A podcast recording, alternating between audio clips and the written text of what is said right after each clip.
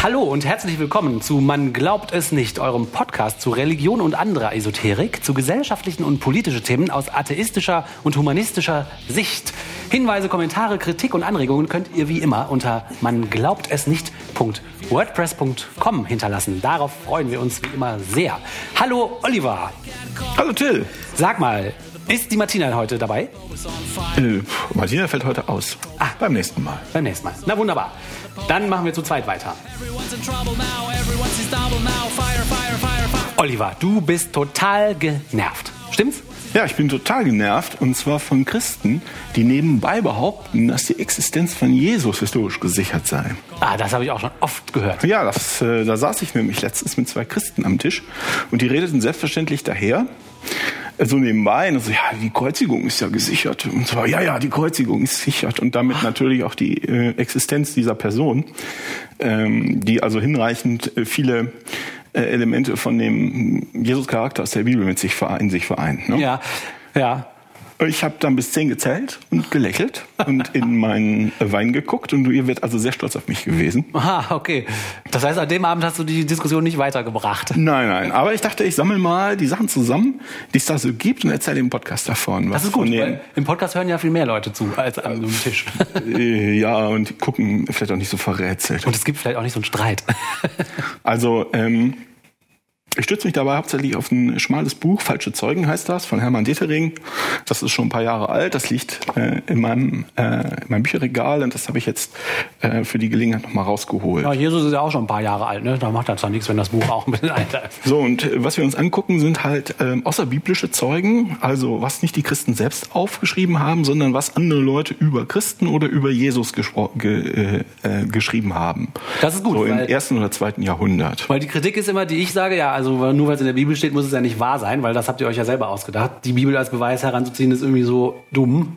Das ist, das macht total Sinn, andere Quellen dazu. Genau. Ja, super. Und da wir uns hier jetzt äh, im äh, Römischen Reich befinden, des späten ersten Jahrhunderts, äh, als es so die ersten Christen gegeben haben soll, oder das zweite Jahrhundert, da gab es eine zentrale Bürokratie, Provinzverwaltung, Karrierediplomaten, Kuriere und Handelsreisende. Es gab also äh, gebildete Schichten des Senats, des Rittertums, auch äh, hochgebildete Freigelassene und zum Teil auch Sklaven, die also alle lesen konnten und schreiben. Das konnten wahrscheinlich nicht alle Leute lesen und schreiben, aber Ja. ziemlich viele. Viele, ja. Und ähm, es gibt Historiker und Chronisten, es gibt öffentliche Infrastrukturen, es gab die Senatsarchive, die waren öffentlich, wo also die ganzen Akten aus den Senatsprovinzen zusammenkamen und die Cool. Entscheidungen der, äh, des Senats und die Protokolle und sowas aufbewahrt wurden. Und Hoch gab, organisiert also. ja, ja, es gab kaiserliche Archive, die waren geheim in Anführungsstrichen und öffentliche Bibliotheken in allen großen Städten. Und jetzt macht also jemand, das ist also die, der Kontext, in dem wir sind, und jetzt macht jemand in dieser Provinz, in Judäa, eine riesige Welle. Da geschehen vielleicht sogar Wunder. Man muss wissen, oder viele Leute werden das wissen, die Römer waren unglaublich abergläubisch. Die liebten alle Art von übernatürlichen Erscheinungen. Wo keine da waren, wurden sich halt welche ausgedacht. Ach, sehr das schön. heißt, es ist nicht so, dass sie gesagt haben, nein, das ist ja alles Quatsch, sondern die hätten sich gefreut. Hurra, und hätten noch gesagt, eins. Oh, das ist ein Zeichen für dieses und jenes. Cool. Also äh, wären die dafür sehr empfänglich gewesen für solche Berichte. Ähm, da hat sich jetzt auch eine radikal neue Religion gegründet, eine völlig neue Botschaft von den Göttern, sogar nur von einem Gott, auch ein Novum. Und äh, dieser Typ, der das macht, wird dann im Rahmen eines Volksaufstandes gefangen genommen und hingerichtet. Ja, das ist ja so die Ultrakurzversion von dem, was historisch passiert sein soll. In der Bi laut Bibel, ne? Genau. Genau, was laut Christen, was die Christen Laut sagen. Christen, genau. Aha. Und ähm, trotzdem kennen wir alles in allem, wenn man jede winzige Erwähnung und um die Ecke Konstruktion zählt, nur sechs Erwähnungen von Jesus oder zumindest von Christen bis zum letzten Drittel, also vor dem letzten Drittel des zweiten Jahrhunderts, also ungefähr vor 160. Nur sechs. Jo. Und Trotz all dieser Sachen, die laut Bibel passiert sein sollen. Jo.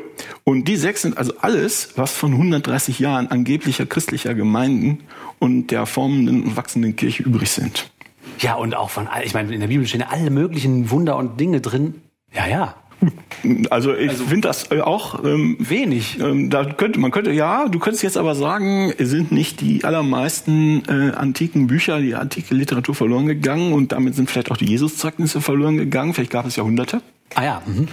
Äh, das stimmt auch. Als die Christen an die Macht kamen, haben die also sämtliche Bücher und Manuskripte verbrannt, die sie in die Finger bekamen, die Akademien geschlossen, die Lehrer vertrieben oder ermordet. Oh. Mit dem, tja, mit dem Gedanken, dass Wissen vom Glauben ablenkt und daher schädlich ist. ja, ja, da, Ja. ganz ernst. Ja. Da schreiben die auch so. Da schreiben die auch Krass, so. Und so. ne? Wir müssen die Welt retten. Ja. Die geht hier unter. Wir müssen alle unsere unsterblichen Seelen retten. Ja. Und dazu müssen wir glauben und Wissen lenkt vom Glauben ab. Wir Ja. müssen das Wissen bekämpfen. Das ist in einem gewissen Sinne äh, konsequent. logisch, ne? Ja. ja, das ist in, Ja. eine Bin, die Binnenlogik ist da. Hart. Ähm, und was dann noch übrig war nach den ersten Jahrhunderten, als die dann die äh, Macht übernommen und konsolidiert haben, haben sie es dann nicht mehr so gesehen. Da hat man das dann gedacht, so ja, das ist ja schon ganz praktisch, wenn man so durchregieren kann. Dazu brauchst du halt gewisse Kenntnisse.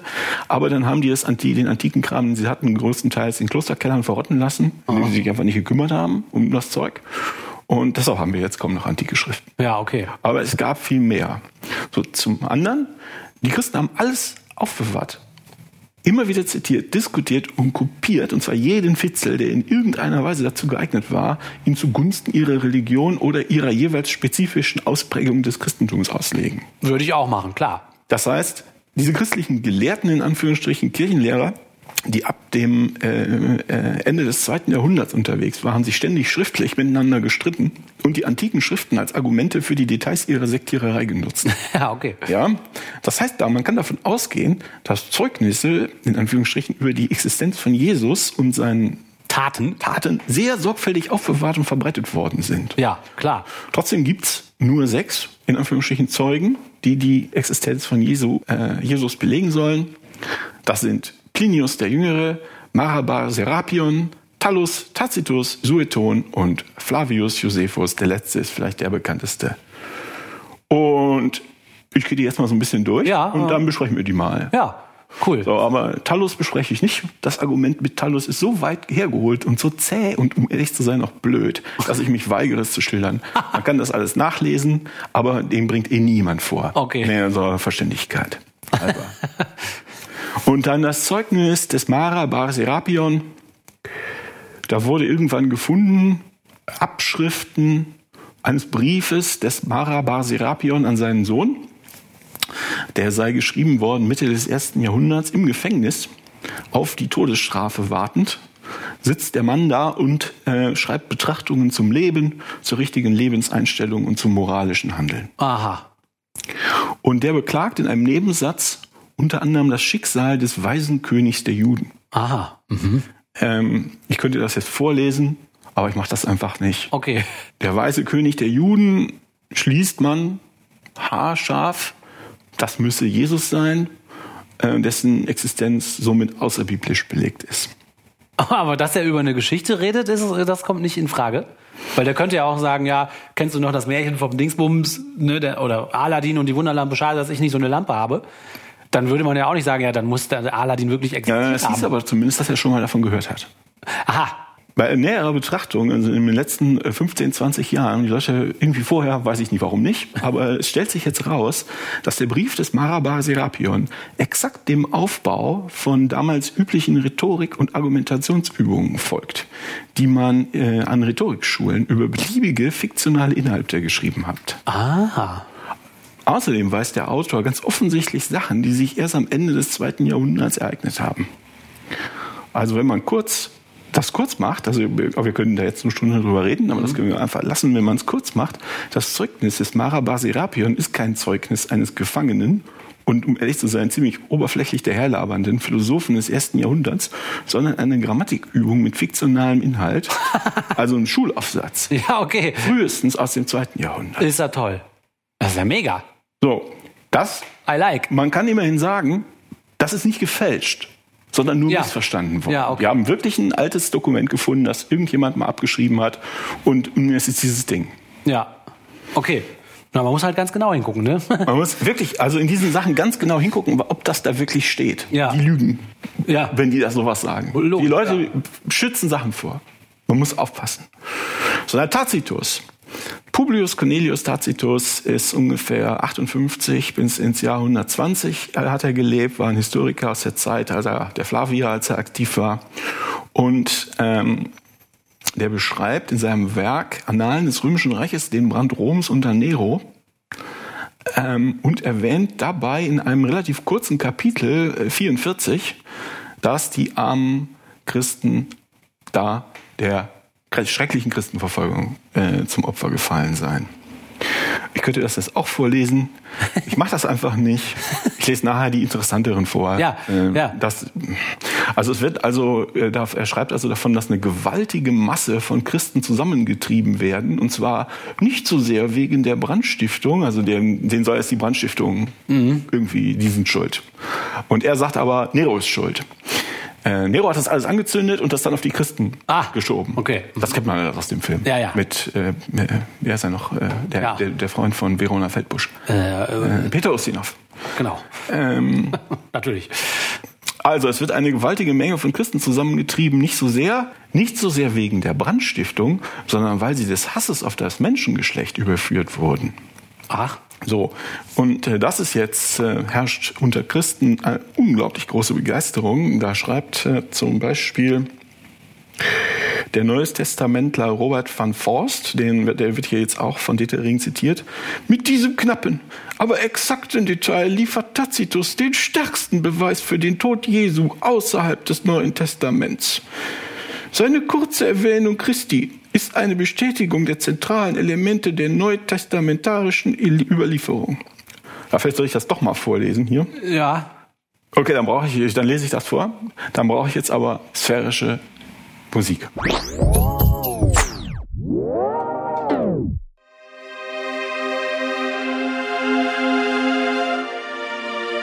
Läuft. Ja, ist gut. Aber nicht menschliche Hilfeleistungen, nicht die Spenden des Kaisers oder die Maßnahmen zur Versöhnung der Götter konnten die Verdächtigung zum Weichen bringen, der Brand sei auf Befehl gelegt worden. Also auf Befehl des Kaisers. Demgemäß, um, Re um den Reden ein Ende zu bereiten, schob Nero die Schuld auf andere und belegte mit den ausgesuchtesten Strafen diejenigen, die, wegen ihrer Schandtaten verhasst, vom Volke als Christiani bezeichnet werden. Der Urheber dieses Namens, Christus, war während der Regierung des Tiberius durch den Prokurator Pontius Pilatus mit dem Tode bestraft worden. Und für den Augenblick unterdrückt, brach der verderbliche Aberglaube erneut hervor. Nicht nur in Judäa, dem Ursprungslande des Übels, sondern auch in der Hauptstadt. Bla bla bla bla bla. Weißt du jetzt, warum ich das nicht vorlesen wollte? Ja. Es geht aber noch weiter. Zunächst also wurden solche ergriffen, die sich bekannten. Dann auf ihre Anzeige hin eine gewaltige Menge, die nicht so sehr der Brandstiftung als vielmehr des Hasses auf das Menschengeschlecht überführt wurde. So, die mussten dann in Tierfälle werden die eingenäht und von Hunden zerfleischt, ans Kreuz genagelt oder angezündet. Und so weiter. Und dann ist die Idee, jetzt hat, äh, dadurch haben die Leute dann verstanden, hey, es war gar nicht der Kaiser, wie auch immer das Sinn machen soll, weil sie ja nicht wegen der Brandstiftung, wegen, sondern wegen des Hasses auf das Menschengeschlecht überführt wurden und so weiter und so fort. Ähm, so ganz interessant ist, ähm, dass andere Historiker aus der Zeit nichts wissen von der Urheberschaft Neros äh, an diesen Bränden, die hier ja, Ja. Ähm, äh, behauptet wird. Und die wissen und oder wissen auch nichts davon, dass die Christen daran de deswegen beschuldigt worden sind. Ah ja. Es gab den Brand Rom. N- Nero hat die Gelegenheit genutzt, ähm, die Stadt zu renovieren, äh, nachdem die abgebrannt war, so wie er das wollte. Ja. Äh, und wie er wollte, war sehr groß, sehr teuer und sehr golden. Aber man war sich jetzt in römischer Zeit nicht sicher, dass er das auch wirklich angezündet hat. Das Gerücht gab es zum Teil gar nicht. Deshalb habe ich auch gesagt, Tacitus schreibt an der Zeit der Flavias, also die auf die Julia folgende Herrscherfamilie. Nero gehörte zu der ersten, er gehört zur zweiten. Und in der Regel hatten die Historiker der Flavia-Zeit nicht das geringste Problem damit, auf den Julian rumzuhacken. Und die dastehen zu lassen wie grausame, bösartige, verrückte Ja. und so weiter und so fort. Ne?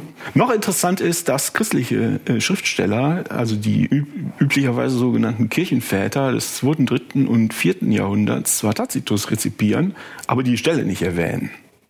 Ach. Ja, die sagen, Tacitus sagt aber, aber das ist ihnen irgendwie gerade nicht so wichtig. Ah ja. Der, das unglaublich starke Argument für, für die zentralen Begriffe. Dann guckt man sich nochmal den Kontext an. Also Kapitel, das ist jetzt der Kapitel 44 und Kapitel 42 und 43 äh, beschreiben jetzt also die rege Bautätigkeit Neros nach dem Brand. Also mhm. alles ist kaputt. Jetzt nutzt er die Gelegenheit nach dem Brand und baut so weite Gärten und Prunkbauten auf. Ja, aha. Äh, dann kommt das Kapitel über die Christenverfolgung. Und das nächste Kapitel, Kapitel 45, beginnt mit dem Wort Intera, also indessen, und beschreibt, wie die Provinzen geplündert werden, um die Bauten zu finanzieren.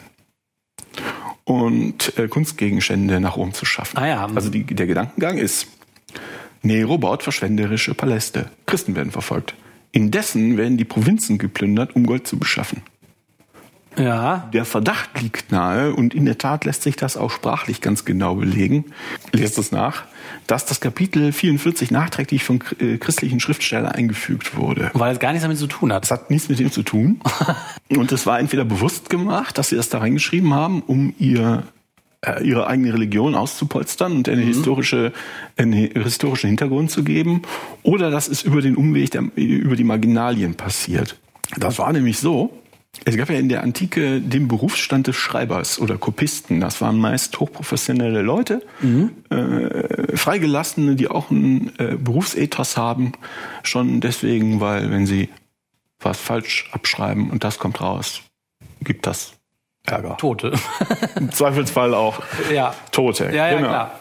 Das Christentum hat sich aber zuerst unter armen Leuten ausgebreitet, von denen einige zwar schreiben konnten, die waren aber keine Profis und hatten halt auch nicht dieses Berufsethos, an das mhm. sie sich streng gehalten haben. Ja. Und die haben dann so gut wie sie es halt konnten, die christlichen äh, Schriften kopiert. So kann man ihnen auch nicht zur Last legen oder was. Ja, ja. Ähm, aber deshalb gibt es ganz häufig in diesen Kopien, es gibt so bestimmte Muster von Fehlern, die immer wieder gemacht werden. Dass zum Beispiel Zeilen doppelt geschrieben werden ah, ja. oder Zeilen weggelassen. Äh, wenn zum Beispiel zwei müde Zeilen, wird. du bist müde oder du was hast, ähm, du hast zwei Zeilen, die mit derselben Silbe anfangen. Ah. Dann stellt sich, stellt sich raus, dass oft die erste Zeile weggelassen wird. Aber Verstehst du, weil du, du schreibst das ab, dann guckst, du hast das eine da liegen, ja, ja. das andere hast du da liegen, dann schreibst du es ab und dann sagst du, wo war ich denn? Ah, mit der Silbe muss ich weitermachen. Ja. Und dann. Ähm, und je schlechter du schreiben und lesen kannst, desto weniger kann man auch die Zeilen voneinander unterscheiden wahrscheinlich. Da werden solche Fehler immer häufiger, ne? Ist ja logisch. Genau. Und dazu, also das ist dann so ein ehrliche, das ist ein ehrliche Fehler, ja. gibt ganz oft. Also sagen die Textkritiker, die sich mit sowas auskennen, ja. oft wurden auch offensichtlich Stirnrunzeln, stelle ich mir das immer vor, theologisch falsche, in Anführungsstrichen, Texte verbessert. ähm, Süß, ne? Denn da muss ich dann ja wohl vorher. Das kann ja gar nicht stimmen. Ja, da muss ich ganz ja, anders gewesen genau, sein. da muss ich vorher einen Fehler eingeschlichen haben, offensichtlich bei der Kopie vor dir. Ne? Da hat jemand, also sagst du, Jesus hat kein, er hätte sowas nie gesagt. Er hat doch nie gepupst. Das hätte der das nie gesagt. Dann wurden also äh, wurde das halt verbessert. Ja. Dann wurden häufig eigene Meinungen oder Notizen oder Anmerkungen äh, an den Rand geschrieben mhm. in der Bibliothek. Das wurde sicher oft geteilt. Und die späteren Kopisten wussten dann nicht so recht, was sie mit diesen Anmerkungen anfangen sollten und haben die dann oft in den Haupttext übernommen. Okay, ja. Und der nächste Kopist hatte dann keine Chance mehr, die Interpolation zu erkennen. Ja, natürlich. Weil, ne? Und dann, ja. Und so hast du dann über, äh, über die Generationen, das wurde dann ja immer wieder abgeschrieben, hast du so substanzielle Änderungen, ja. die summieren sich so auf über, in den erzählten Geschichten. Zum Beispiel auch in den heute bekannten äh, Manuskripten des Neuen Testaments. Und da sind nicht nur ein paar Fehler. Man sagt, dass die überlebenden Manuskripte des Neuen Testaments sich an 400.000 Stellen unterscheiden. ja, okay.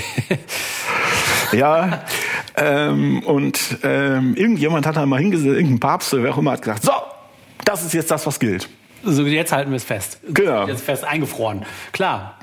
Schluss jetzt. Ja, weil ähm, es, es, das Original gibt's nicht. Du kannst ja. nicht mal feststellen, aus welcher Richtung es kommt. Also sagst du irgendwann, das ist es jetzt. Ja, genau. Ja. So, und da gibt's die Wissenschaft der Textkritik, die setzt da eine ganze Reihe von Kriterien an, um diese Manuskriptfamilie zu identifizieren und nachzuweisen. Also um welche Manuskripte über wie viele Umwege von welchem abgeschrieben wurden mhm. und so weiter und mhm. so fort. Du hast dann so einen Baum mit einer Wurzel, in der ja. irgendwann das äh, Ursprungsmanuskript war, dass der Autor oder die Autorin, damals waren ja hauptsächlich Autoren, Autoren wirklich geschrieben hat, zur Hand, mit der Hand. Und unglaublich viele Lücken und unten aus diesem Baum wachsen dann die noch vorhandenen Kopien raus. Und dann versuchst du das irgendwie zu rekonstruieren, was da passiert ist. So, und deshalb kann man sagen, ja, das war vielleicht einfach ein ehrlicher Fehler. Da hat jemand in großer Begeisterung gesagt, das ist die Stelle, an der der Jesus gelebt hat und so weiter und so fort. Da war die Christenverfolgung, von der ich gehört habe.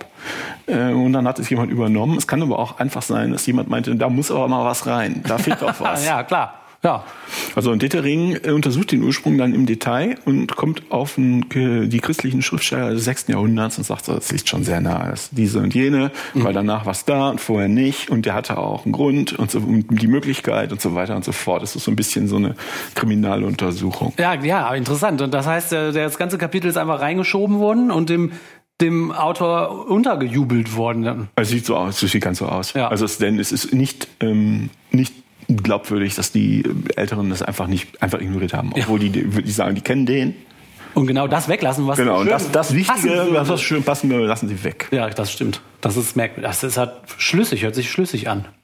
Okay, das war der Tacitus. Plinius der Jüngere, das ist auch sehr lustig. Das ist wirklich lustig.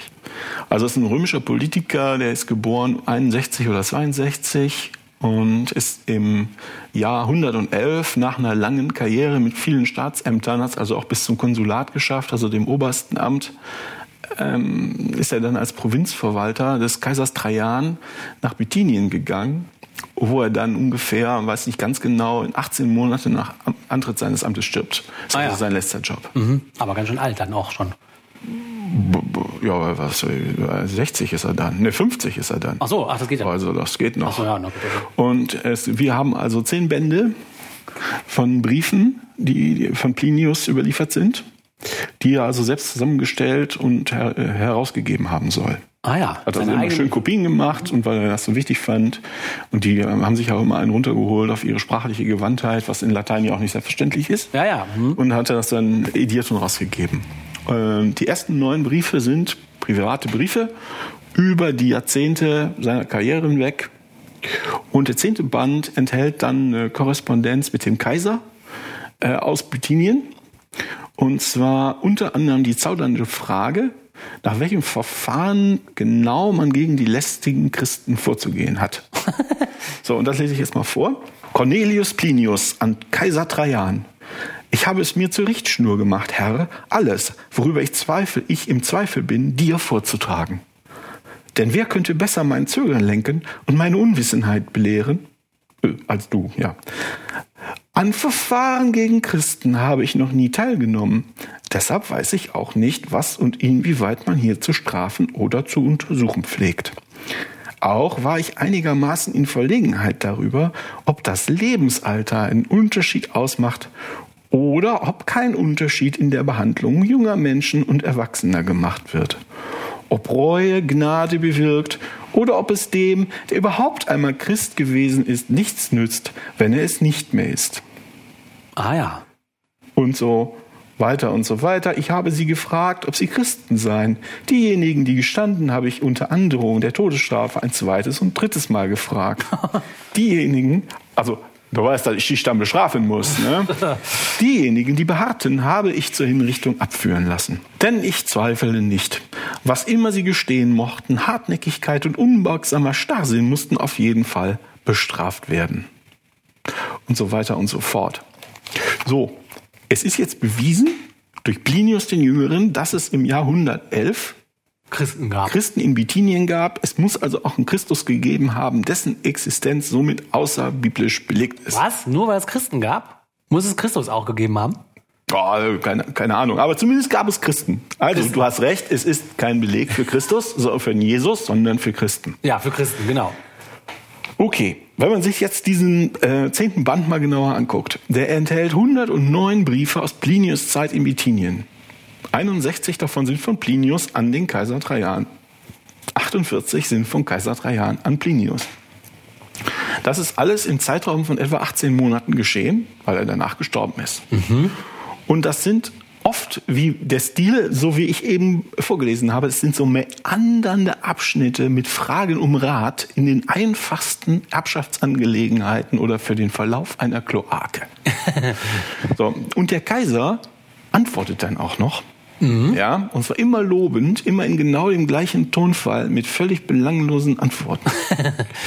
das Hat er heißt, Besseres zu tun? Ein erfahrener Politiker und Verwaltungsbeamter, der jahrzehntelang in, in Regierungsverantwortung war, ja, Ja, ja. beantwortet sein Kaiser den Herrn und Gott wegen lächerlicher Belanglosigkeiten. Hier fragt er den fast wöchentlich um Rat. Und dann wird das immer 2000 Kilometer weit gefahren, ja, oder geritten oder was auch immer. Ja. Und der Kaiser antwortet dann genauso dahin plätschernd und im gleichen Tonfall. Und zwar auch immer lobend und sagt nicht, ey, jetzt ist doch mal gut. Wofür habe ich dich überhaupt eingestellt? Entscheide doch mal selber. Jetzt stellt man sich ja schon, wir als Laien stellen uns ja die Frage, wie wahrscheinlich ist das? Die sprachliche Analyse zeigt, das kann ich jetzt, das ist halt ein bisschen blöd, das kann ich jetzt nicht machen im Podcast. Die sprachliche Analyse zeigt, dass die Bände 1 bis 9 im völlig anderem Stil sind als der Band 10. Ja, aha. Aha. Christen sagen, ja, ja, das liegt daran, weil äh, Band 1 bis 9 von Plinius selbst noch überarbeitet wurden vor der Herausgabe. Ja. Band 10 hatte das ja nicht mehr geschafft, weil er ja gestorben ist. Aber er hat es doch trotzdem selber, also er hat es nicht mehr überarbeitet, aber er hat es selber gemacht. Angeblich. Ja, vielleicht hat er ja seine Briefe völlig neu geschrieben. Aha. Und äh, also ja, da kann man sagen, ja, das kann schon sein, aber gibt es irgendwelche Anzeichen dafür, dass es stimmt? Ist das die Erklärung, warum die völlig anders sind? Eigentlich nicht. Der Grund ist, dass sie das gerne wollen. Ja. Dass das so ist. Ja. Deshalb ist das so. Und äh, man guckt, wenn man sich das historisch anguckt, während die Bände 1 bis 9 schon jahrhundertelang bekannt waren, tauchte Band 10 im 16. Jahrhundert völlig überraschend auf Ach nein. und wurde ein Hit auf dem sich gerade entwickelnden Buchmarkt. Nein. Wurde, man weiß sogar, entdeckt und Im herausgegeben. 16. Jahrhundert ist der Band. Äh, ach nein. Der wurde entdeckt und herausgegeben vom, in Anführungsstrichen, Priester, Antiquar und bedeutenden Architekten Fra Giacondo. Das heißt, der hat dann, der Priester, Antiquar und Architekt hat offensichtlich, äh, Hand angelegt und den fehlenden zehnten Band einfach mal geschrieben. also hier ist ein bisschen, so, neun ist eine ungerade Zahl, es müsste eine Zehn sein, ich werde es selber schreiben. also äh, um kurz zu sagen, anstatt also jetzt hier nur den Eintrag zum Christen oder zum Jesus nachträglich in das Dokument hineinzufälschen, wurde ja das gesamte Buch gefälscht, offensichtlich aus Profitgründen. ja, also hat er auch recht gehabt, wenn es direkt ein Hit wurde auf dem Büchermarkt, der gerade neu entsteht, ja. Ja, und es wird immer noch ähm, rezipiert. Die Leute denken immer noch, das ist ein Beweis. Wahnsinn. Wenn der es doch schreibt, der Ach, ist ja völlig irre. Aber klar, im 16. Jahrhundert, wenn dann einer lateinisch da rumschwelgt, dass das einen anderen Stil hat als die anderen neun Bände, die irgendwie 1500 Jahre Jahre älter ja. sind. du liebe Zeit. Oh. Das So, war lustig. Das war toll. jetzt kann man, kann man sagen, das waren jetzt so die vier kleinen Zeugen. Da könnte man aber sagen, sich an einem Strohhalm festhalten, oder? Verzweifelt. Jetzt äh, komme ich noch zu den zwei großen Zeugen, Flavius Josephus und Sueton. Und äh, Flavius Josephus ist ein äh, römisch-jüdischer Geschicht Geschichtsschreiber, also Historiker, Geschichtsschreiber, der um ungefähr das Jahr 90, ein paar Jahre vorher, hat, hat auf ein paar, ein paar Jahre daran gearbeitet, das Geschichtswerk Jüdische Altertümer für das römische Publikum geschrieben hat. Hm? Also war Jude, war Jude, hat aber äh, für die Römer geschrieben. Und da gibt es zwei Stellen, die immer wieder vorgebracht wird, äh, werden. Das ist zum einen das Zeugnis des Herrenbruders und dann das eigentliche Testimonium Flavianum. Gucken wir uns die mal an. Ja. So, das äh, Zeugnis des Herrenbruders beschreibt den Streit zweier Adelsfamilien.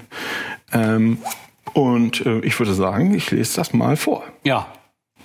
Nee, weißt du was? Ich glaub, ich lese das nicht vor.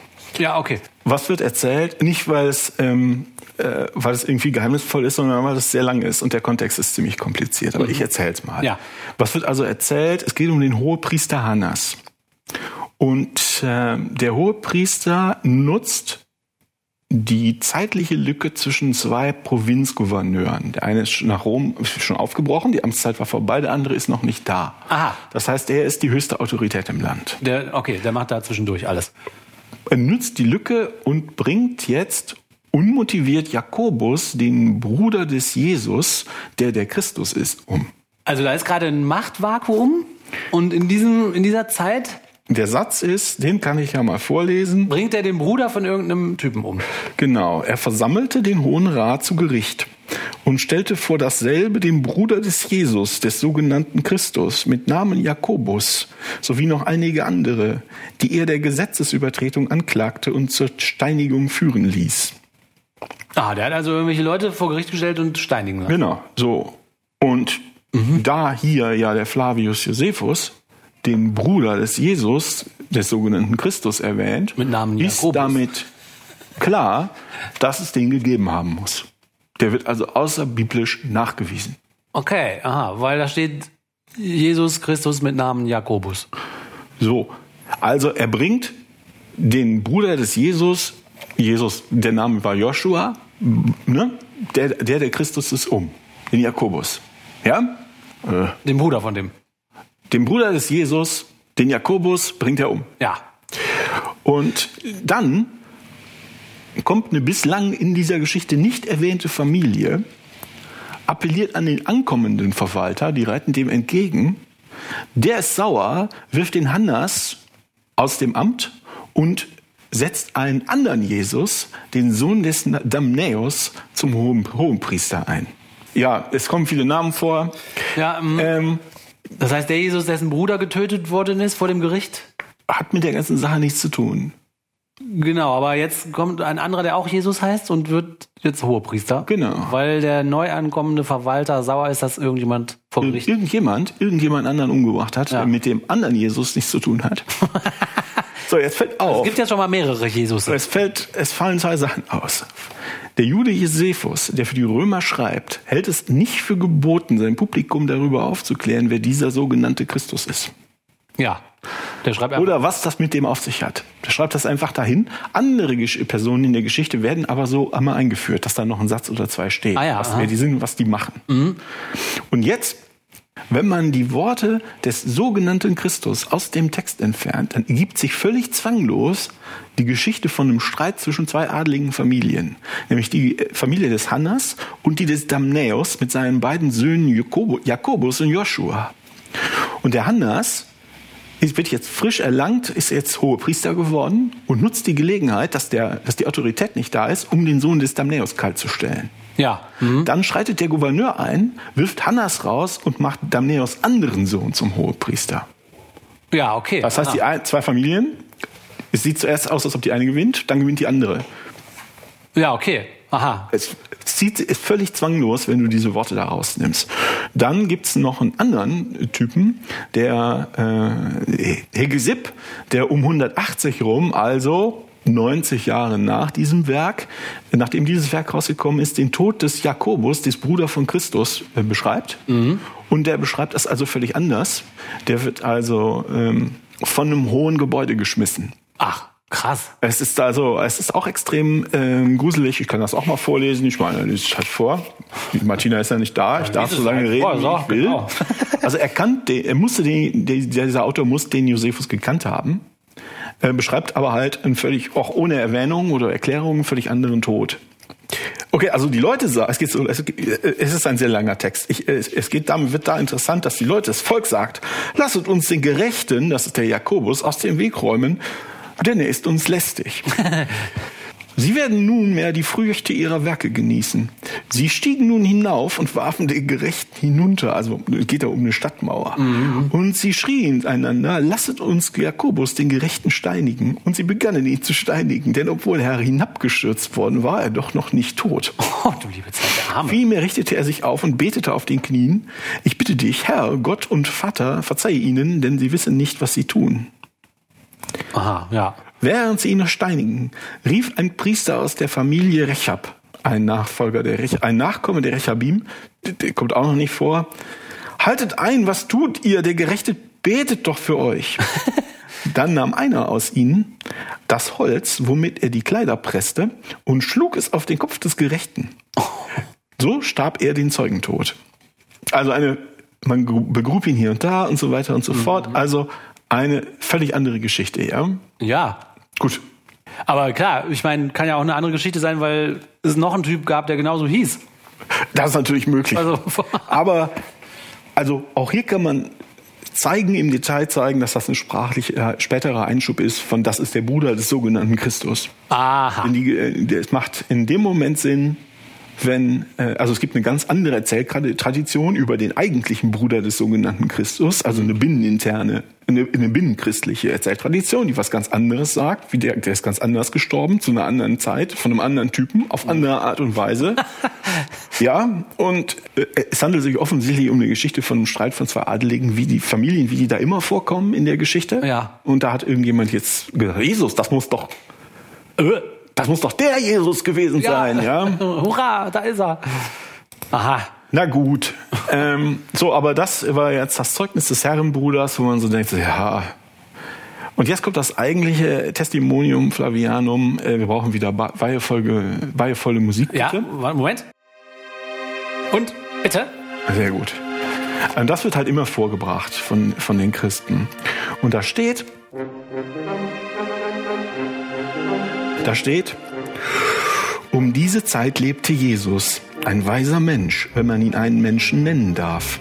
Er war nämlich der Vollbringer unglaublicher Taten, ein Lehrer von Menschen, die mit Freude die Wahrheit annehmen und zog teils viele Juden und teils auch Griechen an sich.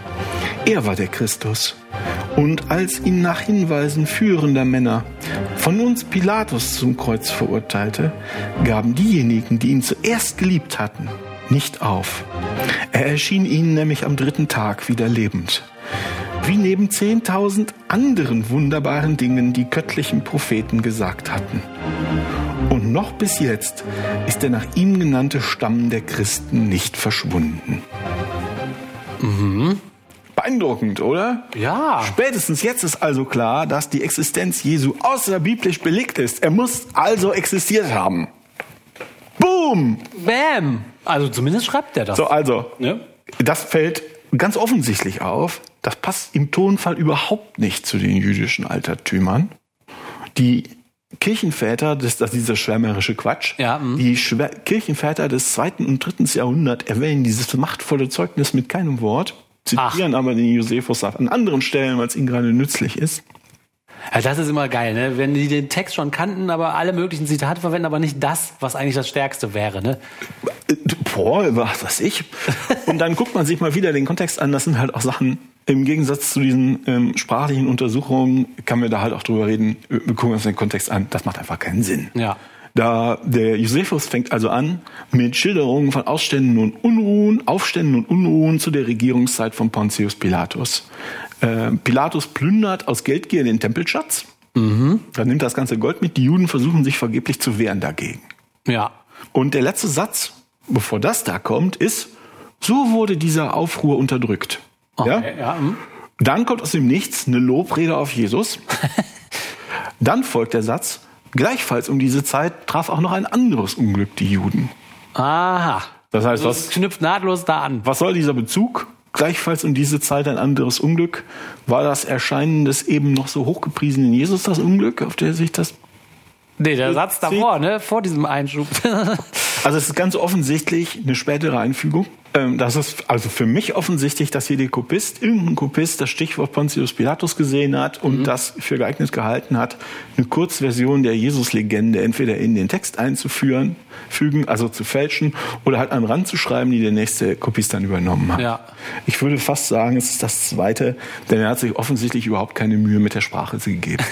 Wenn du versuchst, ähm, das irgendwie zu fälschen, dann versuchst du es ja auch glaubwürdig zu, glaubwürdig zu fälschen und dann äh, passt du dich an den Stil ein bisschen an. Und er hat einfach so dahingeschrieben. Also halt was dahin geschrieben.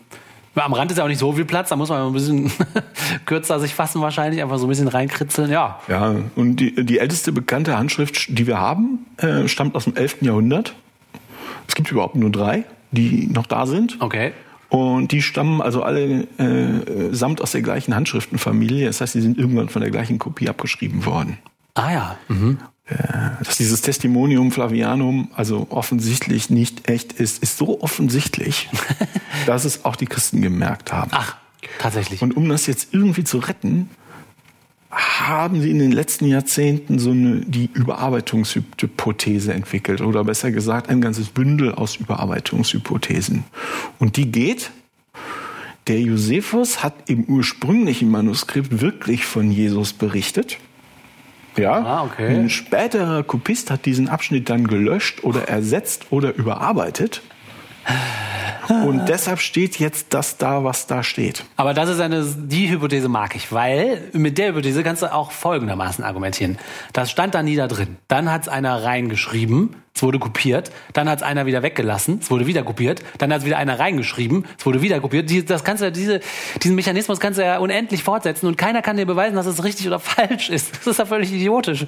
Es gibt auch eine ganze Menge, weil, weil man das an nichts festmachen kann. Ja. Genau wie du sagst, gibt es auch eine ganze Reihe von sich böse widersprechenden Thesen, was denn jetzt authentisch und was verändert worden ist. Welcher Satz und welches Wort. Und erstaunlicherweise ist das so, dass die Leute, die diese Hypothesen aufbringen, immer den Jesus beschrieben finden, den sie selbst gut finden. Aha. Den Eigenschaften, die sie gut finden. Ja, ja. Der ist dann, kommt dann immer vor und alles andere ist gefälscht. Ja, genau, klar. Und natürlich schließen sie sich alle aus, äh, die Thesen. Und es gibt nicht den geringsten Grund da, dafür, irgendeine davon für wahr zu halten. Außer, dass du es unbedingt willst. Ja, genau. Das ist halt ein Grund. Ja, na gut. Okay, der letzte. Sueton. Sueton war ein mäßig erfolgreicher Beamter des frühen, Jahr, des frühen zweiten Jahrhunderts, der auch in seiner Karriere nicht unglaublich viel ähm, Ehrgeiz gehabt hat, sondern was der gerne gemacht hat, ist, um ehrlich zu sein, Klatschgeschichten gesammelt. cool. Und er hat die Klatschgeschichten gesammelt und um das Jahr 120 die Leben und Taten der römischen Kaiser geschrieben. Das, sind, das ist eine Sammlung von Biografien von Julius Caesar bis zu Domitian. Ähm, da hat er so, äh, so, so ungefähr 30 Jahre, glaube ich, vor seinem eigenen Zeit hat er mal lieber aufgehört, die Gerüchte zu sammeln, ja. ähm, wenn du weißt, was ich meine. Und er beschreibt in der äh, Biografie des Kaiser Claudius, äh, Claudius war Kaiser von 41, vom Jahr 41 bis 54. Da redet er davon, wie der Kaiser sich gegenüber fremden Völkerschaften Ja. benimmt. Und dann kommt so ein Satz, also der, es ist, der, der hat nach dem Zettelkastenprinzip gearbeitet. Der hat so das- Anekdoten gehört, Anekdoten, die gehören eigentlich immer zusammen. Deshalb kann man hier so schlecht mit dem Kontext argumentieren. Ja. Weil das ist ist halt so. Er schreibt immer Stück- so. Stückwerk. Und deshalb muss ich den Kontext eigentlich auch nicht wirklich vorlesen. Ja, da steht klar. der Satz, die Juden, welche, aufgehetzt von Christos, fortwährend Unruhen anzettelten, vertrieb er aus Rom. Und dann kommt was zu den, Gesamt, den Gesandten der Germanen. Das zeigt, dass es zur Regierungszeit des Claudius Christen in Rom gab, die von den Römern übel verfolgt wurden. Äh, Suetons Christos war aber Jesus, der also existiert haben muss und dessen Existenz somit außerbiblisch belegt ist. Ach, so einfach ist das. So einfach ist das. Ich lese dir das nochmal vor. Ja. Die Juden, welche aufgehetzt von Christos fortwährend Unruhen anzettelten, vertrieb er aus Rom. Also, wer wird vertrieben? Die Juden. Römische Juden werden aus Rom vertrieben. Warum werden sie vertrieben? Weil sie fortwährend Aufstände anzetteln. Weil sie von, genau, weil sie von Christos aufgehetzt wurden und Lärm machen. Genau, Krestos hat die angezettelt, Aufstände zu machen. Genau. Mhm. Und deswegen werden sie dann vertrieben. Christos heißt der Nützliche und war ein bekannter Sklavenname. Ah, okay. So, jetzt fällt uns, fallen uns ein paar kleine Fragen haben wir. Ne? Zum Beispiel, der Jesus hieß es ja nicht Christos. Äh, Ja, Äh, Jesus war auch nie in Rom und konnte deshalb die Juden dort nicht aufhetzen. Und Jesus soll ja nur um das Jahr 30 gestorben sein. Ähm, Kaiser Claudius ist überhaupt erst 41 äh, an die Macht gekommen. Da war der Jesus also mindestens schon zehn Jahre tot. tja, So. da brauchen wir auch kein Experte sein. Da passt oder? ja gar nichts. Da passt ja gar nichts. Und die Christen sagen, ja, der, der Sueton, der hat jetzt versehentlich vier Fehler gemacht. ähm, so, erstens, der Sueton, das ist so geil. Man sucht sich so eine Schrift raus, das belegt das. Äh, Aber nur wenn man davon ausgeht, der hat vier spezifische Fehler gemacht, also dann passt es. Ja, okay, alles klar, viel Glück. Erzähl mal die vier Fehler. also, erster Fehler. Der Sueton hat sich verschrieben und wollte eigentlich Christus statt Christus schreiben. Ja, natürlich, natürlich, ganz klar. Zweitens, Sueton hat sich vertan und dachte, dieser falsch geschriebene Christus sei in Rom und nicht in Judäa aktiv gewesen. Ja, gut, das ist ja auch nur der, ja, ja, ja. Drittens, Sueton hat sich vertan und dachte, dass die Christen oder Juden nicht von der Lehre Jesu inspiriert worden seien, sondern von dem physisch anwesenden Jesus aufgehetzt. Und viertens, Sueton hat Christen und Juden verwechselt und daher über Juden anstatt von über Christen geschrieben. Also das Geile ist, die sagen, Sueton hat was völlig anderes geschrieben. Aber mit vier wahnsinnigen durchs Rücken Kunstgriffen, dann können wir es irgendwie hinbiegen, dass es irgendwie zu uns passt. So, äh, hä?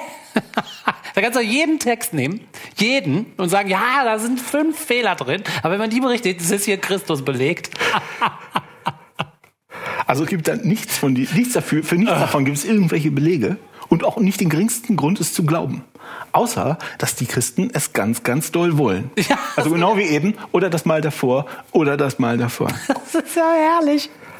Einen Text zu suchen, der nichts aussagt und dann zu sagen, ja, der sagt aber dann was aus, wenn wir davon ausgehen, da sind vier ganz spezifische Fehler gemacht worden. Und sonst bei den Dingern nein, nein, nein, das ist genauso, da hat niemand was eingefügt, da hat keiner einen Fehler gemacht, das ist, das ist euer Originaltext, deswegen muss es stimmen. Und hier so, ja, nee, nee, nee, nee, nee, nee, nee, da ist aber, sind fünf Fehler drin. vier, Entschuldigung, vier. Dann gibt es noch eine zweite. Oh, ich Ich fächel, ich fächel dir mal Luft zu. ja, wunderbar. Das wäre echt, so zu argumentieren ist echt, ja. So, jetzt gibt es dann noch was, was wird als ähm, Verstärkung des Arguments hinzugefügt, aber möglicherweise ist es eigentlich auch mehr eine Schwächung. Es gibt nämlich noch eine zweite Stelle im Sueton in der Biografie des Kaisers Nero. Da werden auch Christen erwähnt. Pass auf. Mit Todesstrafe wurde gegen die Christen vorgegangen. Eine Sekte, die sich einem neuen, gemeingefährlichen Aberglauben ergeben hatte. Ja, beeindruckend, oder? Okay. So, jetzt erzähle ich, jetzt lese ich dir noch mal den Satz davor, den Satz davor, und dann gucken wir mal. Der Kontext ist, er macht, der Casanero macht Regeln gegen Verschwendungssucht und zur allgemeinen Sparsamkeit. Die werden Ah, ja. jetzt erlassen, Mhm, okay. weil nämlich die Staatskasse ins, Un, äh, un, un, ins Ungerade gerückt wurde. Ja? und insbesondere gibt es da Regeln bei Festessen und in Schenken.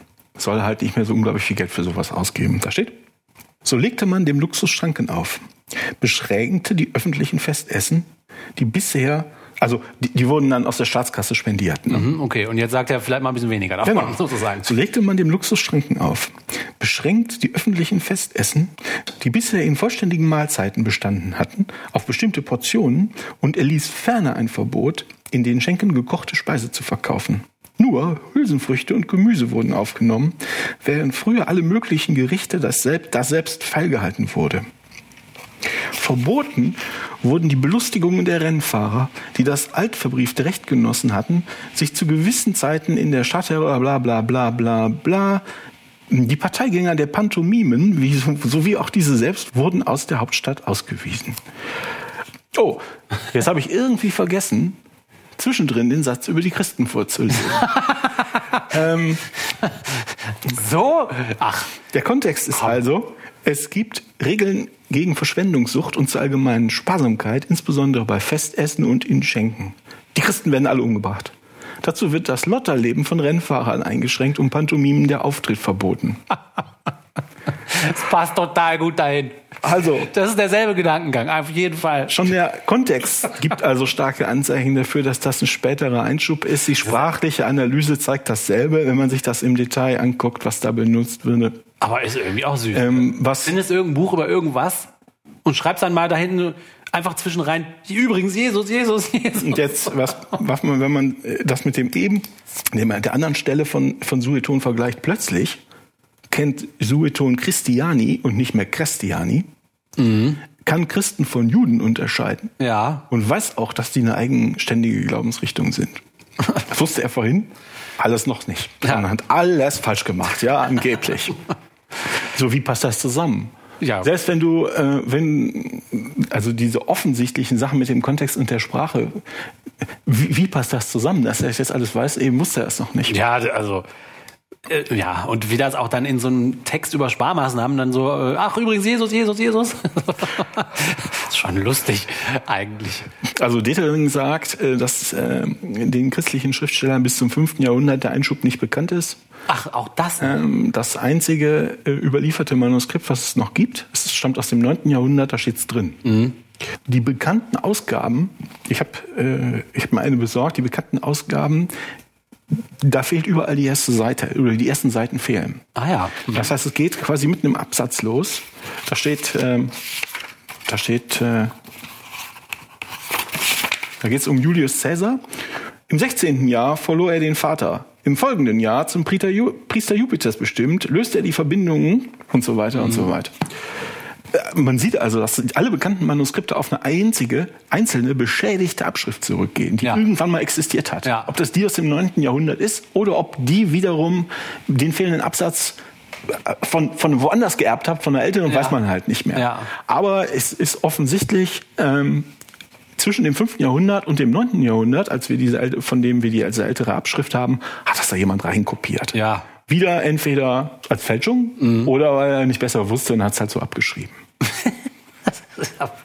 Es ist ja toll eigentlich, wie offensichtlich das ist. Also ich finde das total cool. Das macht auch für mich als totalen Laien total Sinn, dass das einfach nicht passt und dass das, das ist fast schon niedlich so ein bisschen. Dass sie dann da an den Rand schreiben, ja und übrigens Jesus. Und der Nächste denkt, ja, ich schreib's mal mit ab und dann Ja, was soll's schon. Fakt. Genau. Okay, wow.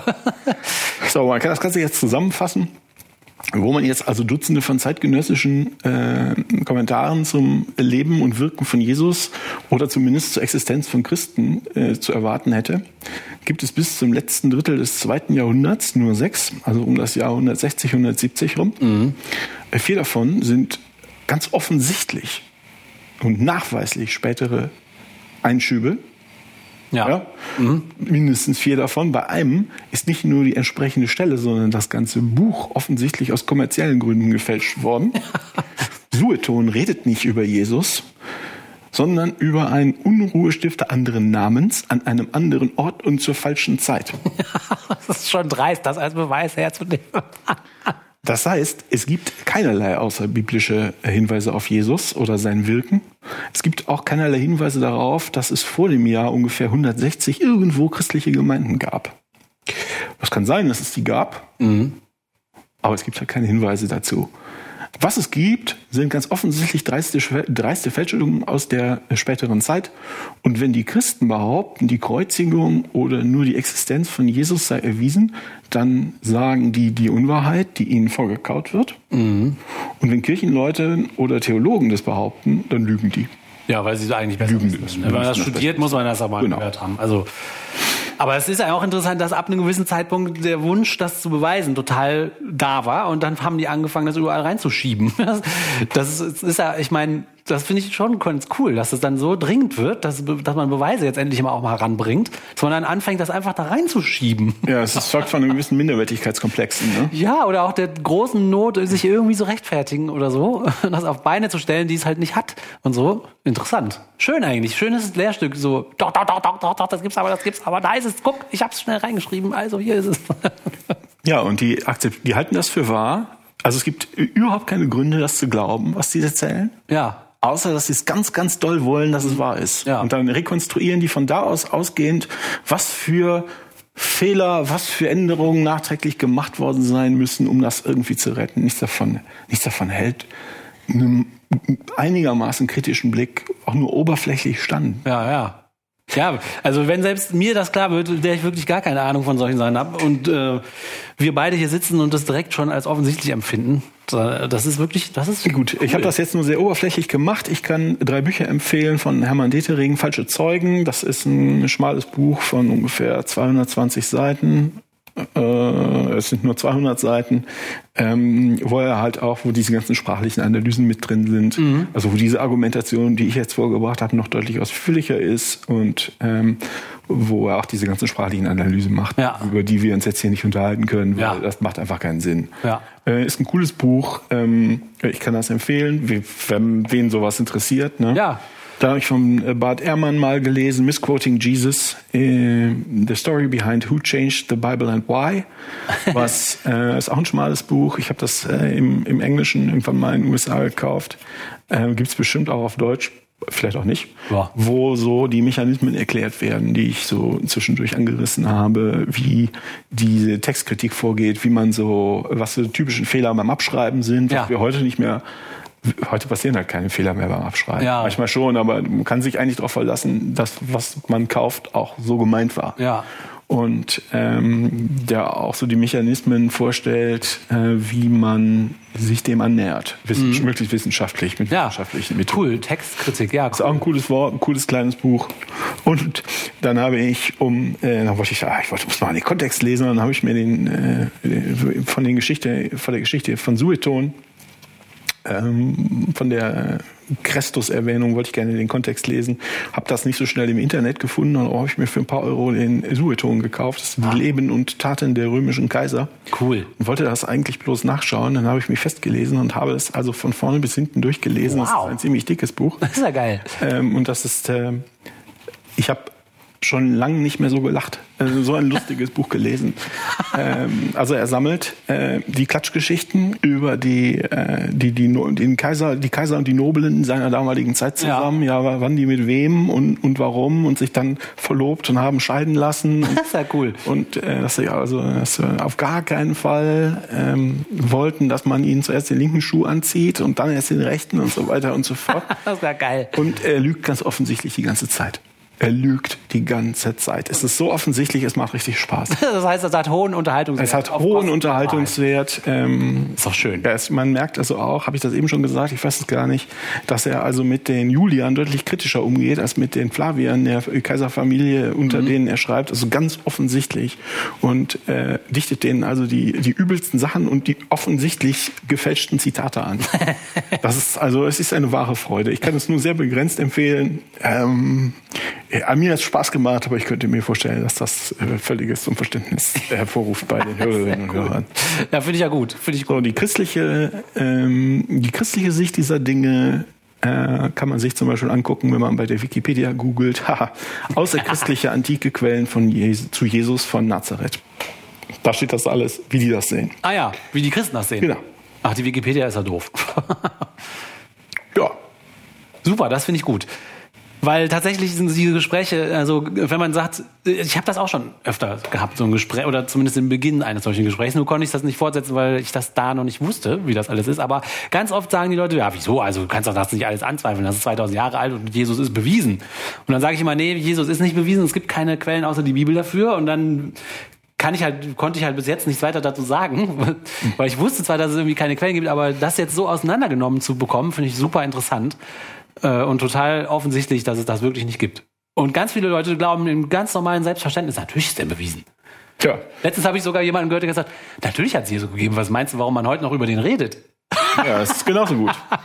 Also nochmal zusammenfassen, habe ich ja eben schon gesagt, es gibt diese sechs angeblichen Zeugnisse, mindestens vier davon sind offensichtlich nachträglich gefälscht. Nachträgliche Einfügungen. Beim fünften ist das ganze Buch gefälscht. Ja, geil. Und Sueton redet halt über völlig jemanden völlig anderen zur falschen Zeit, der was ganz anderes macht. Ja. Und das wird dann irgendwie zurecht gedichtet. Cool. Dankeschön, ich finde das super cool. Die Sache ist ja sogar so. Uns ist das ja eigentlich egal, was es den gab. Ob der Typ, ähm, ob da irgendein Typ rumlief, der Rabbi Joshua war und der irgendwie irgendwas gepredigt hat, was weiß ich, die Bergpredigt gepredigt hat und dann am Kreuz gestorben ist, das kann uns ja total egal sein, weil der Schritt von da zu er ist der Sohn Gottes, der unsterblich im Himmel regiert, ist unendlich weit. Das kommt auch noch Aber dazu. um ne? diesen Schritt brauchst du, um das Christentum zu begründen. Wenn es die Auferstehung nicht gegeben hat, ist das Christentum sinnlos. Ja. Die, die evangelischen Leute, die hier im Kreis sitzen und Danke für meine Arbeitsstelle singen, die verstehen das nicht. Die denken, oh, der ist so klug gewesen. Mhm. Jesus ist mein bester Freund. Aber das würde ja von, schon vor zwei Generationen, das hat niemand würde das als Christentum erkennen. Ja, Denn natürlich. es ging darum, der hat, ist für unsere Sünden gestorben. Deshalb ist uns das ewige Leben äh, sicher und nicht die ewige Höllenfolter. Ja. So, aber selbst wenn es den irgendwie gegeben, wenn es einen Typen gegeben hätte, der die meisten dieser Charakteristika erfüllt, von dem man denkt, ähm, äh, der Jesus müsste das sein, der Schritt ist immer noch unendlich weit. Ja, richtig. Das heißt, wir so, ja, macht ihr mal. Aber die sind halt der Panik nahe. Deshalb kommen neben Glauben die irgendwie einen Kram zusammen. Das stimmt, der Schritt ist, den haben wir jetzt gar nicht angerissen. Ne? Wir fragen uns, ob es den gab oder nicht. Und selbst wenn es den gab, ist es, wie du sagst, völlig. Ja, es ist einfach, es geht nicht. Ja. Also, äh, sind Nee, man muss sich wieder, überlegen, wie die da hinkommen, wie die das argumentiert Ja. irgendwie äh, hochhalten. ach du können. meine Güte. Ja, naja. Schön, da bleibt ja nicht viel. Das finde ich immer gut. So Sachen zu dekonstruieren, das finde ich immer sehr gut. Es ist mal wieder lächerlich einfach, sich das anzugucken. Es, dieses ganze äh, Gebäude zerbricht. Das ist schon komisch. Dieses ganze Gebäude zerbricht beim näheren Angucken.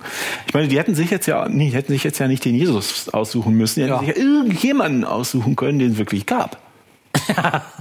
Also, Ja, okay. das, Ja gut, das ist halt der Fehler, der, der erste Fehler, man muss dann jetzt damit leben und das irgendwie zusammenkippen. oder sagen, hey, dann gibt's halt keine. äh, keine Zeugnisse, wir glauben es aber trotzdem Badge. Stimmt, das könnte man auch. So, das könnte man auch einfach sagen. Da muss man sich ja nicht irgendwas reinklöppeln. Also, Das stimmt. Stimmt, das wäre wenigstens ehrlich, ne? Wir glauben das halt. Glaube ist nicht wissen. ja, stirb. Ja, kann man doch machen. Ja. Da muss man das, äh, jetzt bring ich dich um. Das stimmt. Da Im Moment, wo man nicht- versucht, argumentativ zu arbeiten, äh, scheitert man halt an solchen einfachen Analysen schon. Ne? Selber schuld, Christen. Und schon sind wir wieder am Ende einer Folge von Man glaubt es nicht, eurem Podcast zu Religion und anderer Esoterik, zu gesellschaftlichen und politischen Themen aus atheistischer und humanistischer Sicht. Ich bin einigermaßen stolz, dass ich diesen Satz jetzt ohne abzulesen einigermaßen fehlerfrei aufsagen kann. Anfügen möchte ich, wie immer, dass wir uns sehr über eure Kommentare freuen, die ihr hinterlassen könnt, ohne euch anzumelden, ohne euren Namen oder E-Mail-Adresse anzugeben, bei man glaubt es nicht.wordpress.com. Wir freuen uns auch auf jeden Shitstorm von euch, aber natürlich auch über Lob. Und wenn ihr uns weiterempfehlt, von Mund zu Mund Propaganda, sind Was? die meisten Podcasts schon groß geworden. Es sei denn, du hast einen Podcast in der Zeit. Dann brauchst du das nicht. Stimmt, da ist man von all diesen Pflichten befreit, weil dann ist man bei den Guten. Per Definition. Vielen Dank also fürs Zuhören, vielen Dank fürs Weiterempfehlen und bis zum nächsten Mal. Tschüss. Tschüss.